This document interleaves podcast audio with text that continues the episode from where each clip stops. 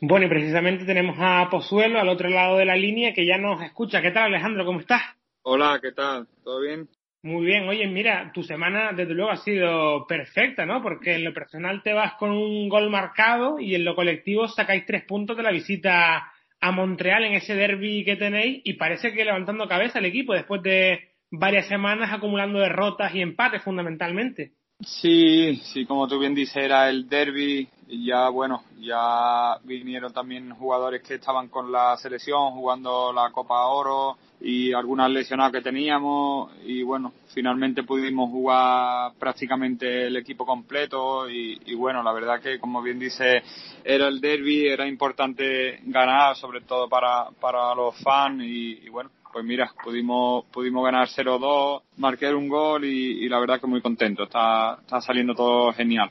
Y además, eh, esta semana han vuelto a jugar de, de media punta por detrás de Altidor, que ya ha vuelto de la selección. Esa posición ideal para ti, ¿no? Porque los tres partidos anteriores jugaste de falso 9, con mucha movilidad, como hombre más adelantado al final. Eh, pero tú, ¿cómo te sentiste en ese rol las la veces que te tocó ocuparlo? Porque nosotros desde fuera te ibas muy bien, sobre todo en el partido contra Atlanta. Sí, la verdad que, que me sentía, me sentí cómodo también porque bueno, he podido jugar ahí algunos partidos también en, Game cuando jugaba en Bélgica, pero sobre todo me acuerdo que cuando jugaba en el, en el filial, en el Betis B, eh, jugué muchos partidos de, de falso 9, eh, metí muchos goles, verdad que, que también me acuerdo un derby que jugamos contra el Sevilla Atleti también jugué de falso 9, metí, metí también algunos goles y la verdad que, bueno, me hacía, me hacía recordar a, esa vieja época mía cuando jugaba en el, en el Betis B y la verdad que me sentía muy, muy cómodo porque bueno, podía moverme un poco viniendo a recibir,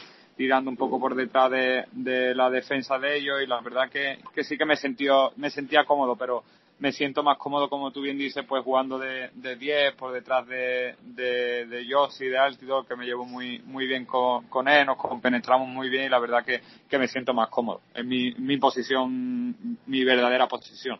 Bueno, y ahora se cumple la primera mitad de la temporada y ya tienes una idea bastante clara de lo que es Toronto, la afición, el estadio, la liga también. Eh, ¿Cuál es ¿Cuál es tu, juicio sobre la MLS en, este, en esta primera mitad de año? ¿Se parece mucho a Bélgica o es un mundo distinto? No, la verdad que bien. La verdad que bueno, que aquí pues antes jugaba Víctor Vázquez, que era otro español, y, pude tuve la oportunidad de, de, hablar con él antes de venir. Me dijo que, que, bueno, que era una liga competitiva, que no me creyera que venía a una liga para pasearme, que, que era una liga competitiva y la verdad que que me lo está demostrando, está demostrando que bueno, que hay equipos muy, muy competitivos, donde tienen buenos jugadores que intentan jugar a la pelota y la verdad que sobre todo me está sorprendiendo pues que, que hay mucha mucha rivalidad en los partidos y, cualquier equipo puede ganar.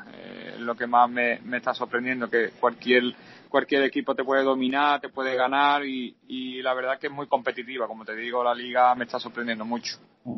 Y en cuanto al vestuario, eh, ¿cómo lo estás viendo? Me imagino que a Bradley y Altidor sí los conocías, en tu etapa en Europa son nombres que, han sonado bastante, pero imagino que otros jugadores como Osorio, Marquí Delgado eran completamente nuevos para ti. ¿Te han, sorprendido para bien? Sí, son jugadores fantásticos, son jugadores que bueno, que podrían jugar perfectamente en Europa, creo yo. Eh, son jóvenes, son jugadores que bueno, técnicamente son muy buenos y la verdad que tenemos un equipo bastante bastante curioso. Creo que bueno que podemos hacer grandes grandes cosas este año. Como tú bien dices eh, ahora estos 14 partidos que nos quedan es donde tenemos que, que, arrancar porque bueno al principio se nos fueron muchos jugadores con la selección han estado tres semanas fuera se nos ha complicado un poquillo.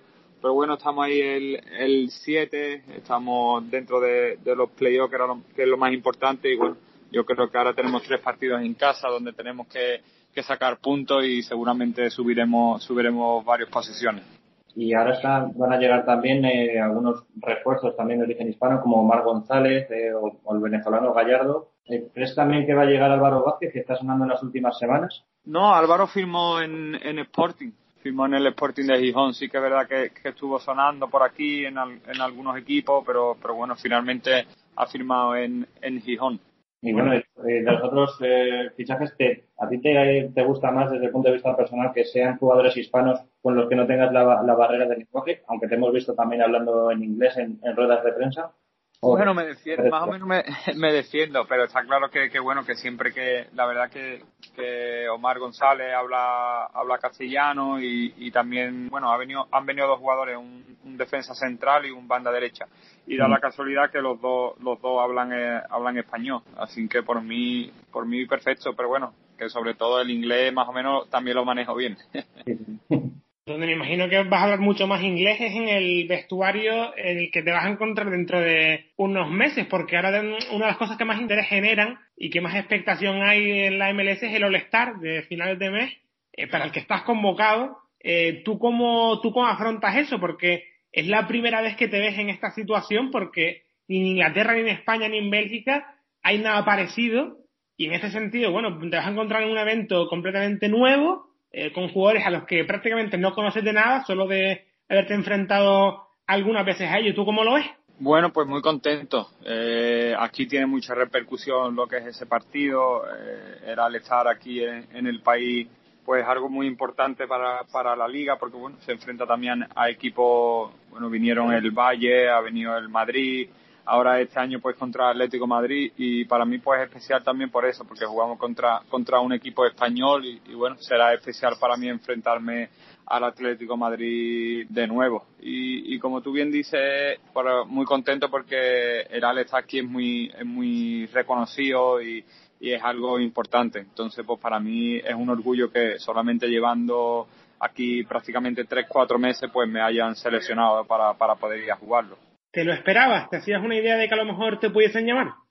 Bueno, no, la verdad que, que no era algo que, que, bueno, que yo estaba muy, muy ahí, muy enterado de cómo iba, ni un poco de nueva, y era una selección que hacían aficionados y, y después el entrenador, y, y tampoco era algo que controlaba mucho. La verdad que me dieron me dio la sorpresa del club cuando llegué una mañana aquí la verdad que, bueno que muy contento porque no muchos jugadores de, de Toronto han pasado por, por el All-Star y la verdad que muy contento. Pues ojalá que lo hagas muy bien contra el Atleti, Alejandro, en ese All-Star y sobre todo que lo hagas bien en, en Liga, que es lo importante al final. Así que eh, que sigas bien, que sigas marcando muchos goles, dando más asistencias y ojalá hablemos pronto porque en unas semanas eh, creo que pueden ganar la, la Copa Canadiense Toronto, eh, así que igual te llamamos para entonces. Perfecto, ojalá, ojalá así sea. Ojalá que la próxima llamada pues, pues sea para, para algo importante, está claro. Para acelerar un título, claro que sí. Pues un abrazo, Alejandro, gracias. Un abrazo a ustedes. Un abrazo,